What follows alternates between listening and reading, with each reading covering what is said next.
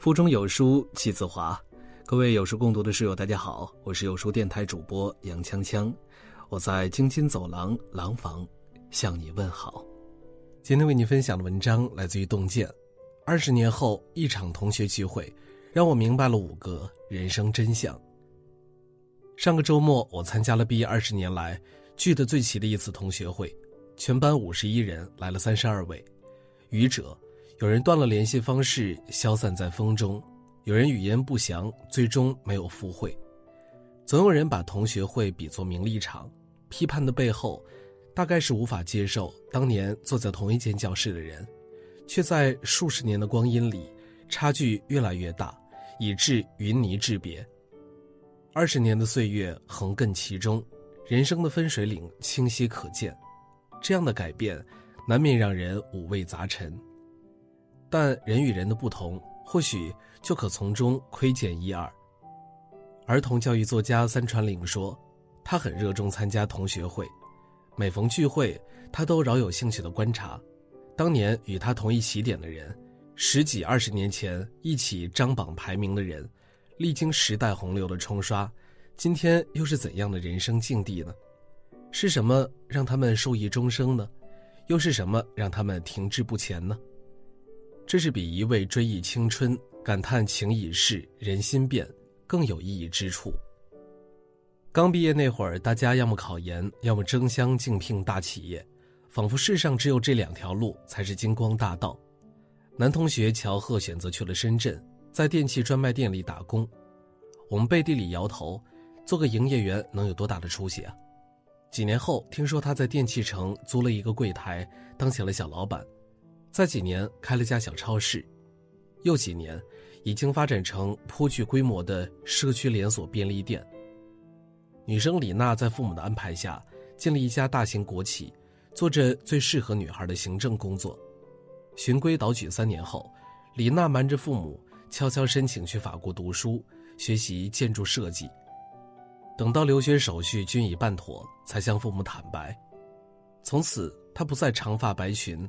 待在有空调的办公室里，而是剪了利落的短发，天天泡在建筑工地。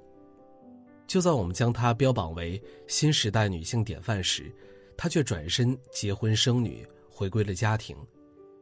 如今，李娜经常在网上发布一些给女儿做的各色手工洋娃娃，聚集了十多万的粉丝。曾经的女建筑师跻身网红行列。你看，原来人生不止一个方向。我的同学中还有人去了国外创业，也有人考公进入体制内。尽管千差万别，但长跑到如今，你会发现大家都在自己的生活里自得其乐。一个班的孩子各走各的路，专心过好自己的生活，都迈进了各自人生的丰盛之地。没有谁的人生值得绝对羡慕，也没有谁的人生能被绝对鄙视。说到底，人生一世不过一场求人得人，你可以野蛮生长，大杀四方，也可以踏踏实实，细水长流。到达幸福的路径本是各种各样。茨威格有句经典名言：“所有命运馈赠的礼物都在暗中标好了价格，命运礼物的价格都藏在生活的暗面，我们一时看不见的地方，只在命运转角处才昭然若揭。”李佳曾是我们班上所有女生最羡慕的人，毕业后轻松进入父母所在的事业单位，又被单位领导看中，成为了领导家的儿媳。当我们苦哈哈的备战考研时，她正舒舒服服的躺在美容院里；当我们早起晚归赶公交的时候，她坐在小车里躲过了风吹雨淋。她曾一度是我妈拿来教育我的人生样本，可是命运有时翻云覆雨手。就像我的前半生开集里，罗子君回忆过往，我曾经觉得自己很好命，后来才知道，所有看似的好命，最容易的路，道路的那头都充满了危机。时代变迁中，离家的领导婆婆退休，所在的事业单位改制，她的名字列在调整人员名单之中。就在她熙熙惶惶、最需要一个臂膀依靠之际，却发现老公与人暧昧不清。《个体崛起》一书中有一个苦难守恒定律，每个人的一生都会吃一定量的苦，既不会凭空消失，也不会无故产生，但是它会从一个阶段转移到下一个阶段，或者从一种形式转化成另一种形式。岁月从不静好，现世亦无安稳，生活其实公平的残忍。你以为天赐的运气，不过是向未来的赊账。这个世界自有它运行的规则，千万别在支付不起时轻易透支。要知道，人生真正的嘉奖，都是自己给的。这次聚会上，乔贺同学感慨说：“都是第一次做人，谁不是摸着石头过河呢？有时候看着前面黑漆漆的，担心没有路。其实只要你走过去，总能找到出路。”心理学上有一个词儿叫做“过道原理”，过道里的感应灯平时是关闭的，人们只有走到相应的位置。灯才会为你照亮前路，好似我们的生活。如果你害怕了、退缩了，那你永远迈不过黑暗。咬咬牙往前走一步，再走一步，很快豁然开朗。离家的故事两年后有了续集。从来没找过工作的人开始试着投递简历，到一家小公司，从最基层的文员做起。刚开始工作不熟练，就抱着文件回家，晚上哄睡了孩子，接着干。并且主动摸索着将办公室的文件一一建档。过了些日子，他打电话问我，如何编制人力资源管理制度。原来，老板看他工作勤勉，让他逐步完善公司的各项管理，也给他加了工资。高晓松曾说：“人生下半场，敌人只剩自己。”回望二十年，我发现人生的上半场，我们的对手也始终是自己。能够帮助我们决胜千里的，是我们内心的力量，而非这个激烈喧嚣的世界。生活无法预判，总有这样那样的意外让我们措手不及。既知无力抵抗，不如接受它，然后迅速调整。下雨了就打伞，没有伞就找出屋檐。如果屋檐也找不到，那就努力奔跑。物来顺应，方能未来不惧。人世多艰。但总要昂首走过去，明天才有更好的故事可说。同学果果在大学任副教授，儿子在省里最知名的高中国际部上高二，正在备战国外的名校。吃饭的时候，我向他请教如何培养孩子的英语能力。他说：“其实他并没有刻意做什么。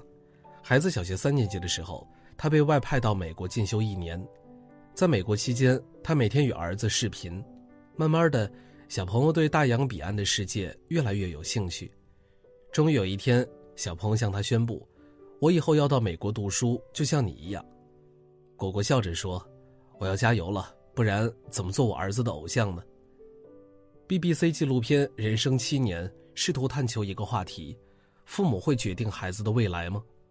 摄制组挑选了十四名不同阶层的孩子，从七岁到五十六岁，每七年记录一次他们的生活。精英家庭的孩子从小跟着父母阅读《金融时报》，他们了解社会竞争机制，清楚打怪升级的规则，懂得为自己规划人生蓝图。成年后，他们入读顶尖名校，毕业后进入上流圈层，他们的子女也顺延着这样的生活，接受良好的教育，从事令人羡慕的工作，而底层家庭的孩子，连大学都不曾听说过。男孩子热衷打架，女孩子以为人生的归宿就是结婚生子。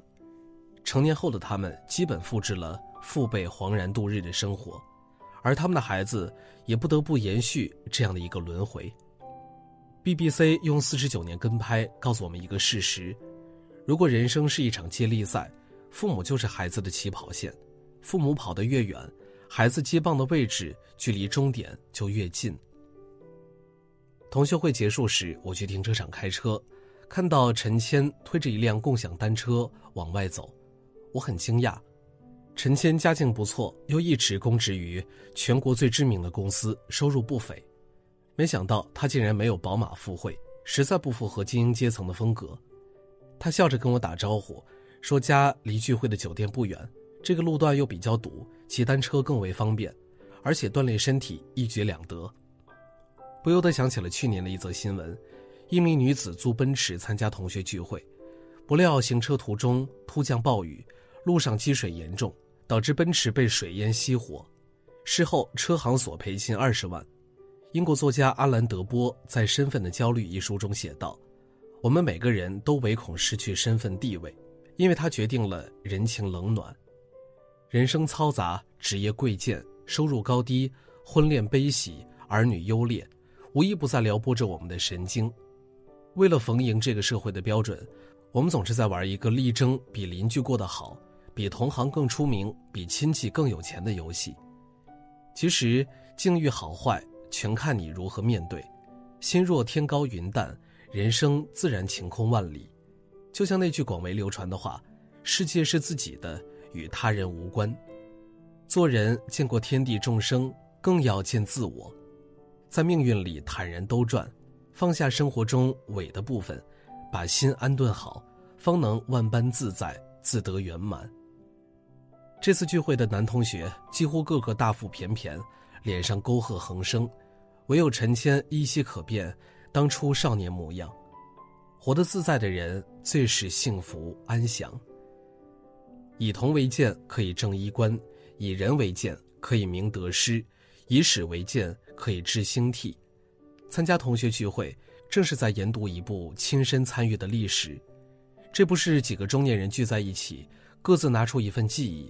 拼凑出一个缺席的少年，而是我们以彼此为鉴，敬畏命运的无常和深意，并保有对生活的热望与虔诚。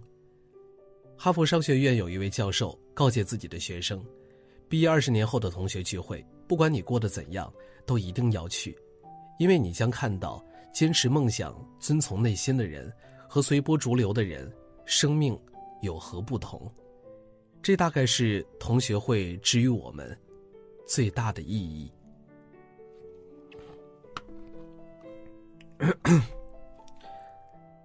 同学聚会是一种仪式，是一种信仰，是对过去岁月的留恋，是对青春时光的回望。有书早晚打卡又更新了，这次我们增加了阅读板块，让你在每天获得早晚安专属卡片的同时，还能阅读更多深度好文。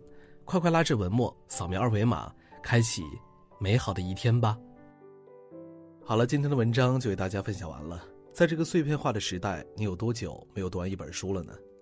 长按扫描文末二维码，在有书公众号菜单免费领取五十二本好书，每天有主播读给你听。我是杨锵锵，我在京津走廊廊坊为你送去问候。喜欢这篇文章，走之前记得在文章末尾给我们的文章点一个再看。我们明天的同一时间不见不散。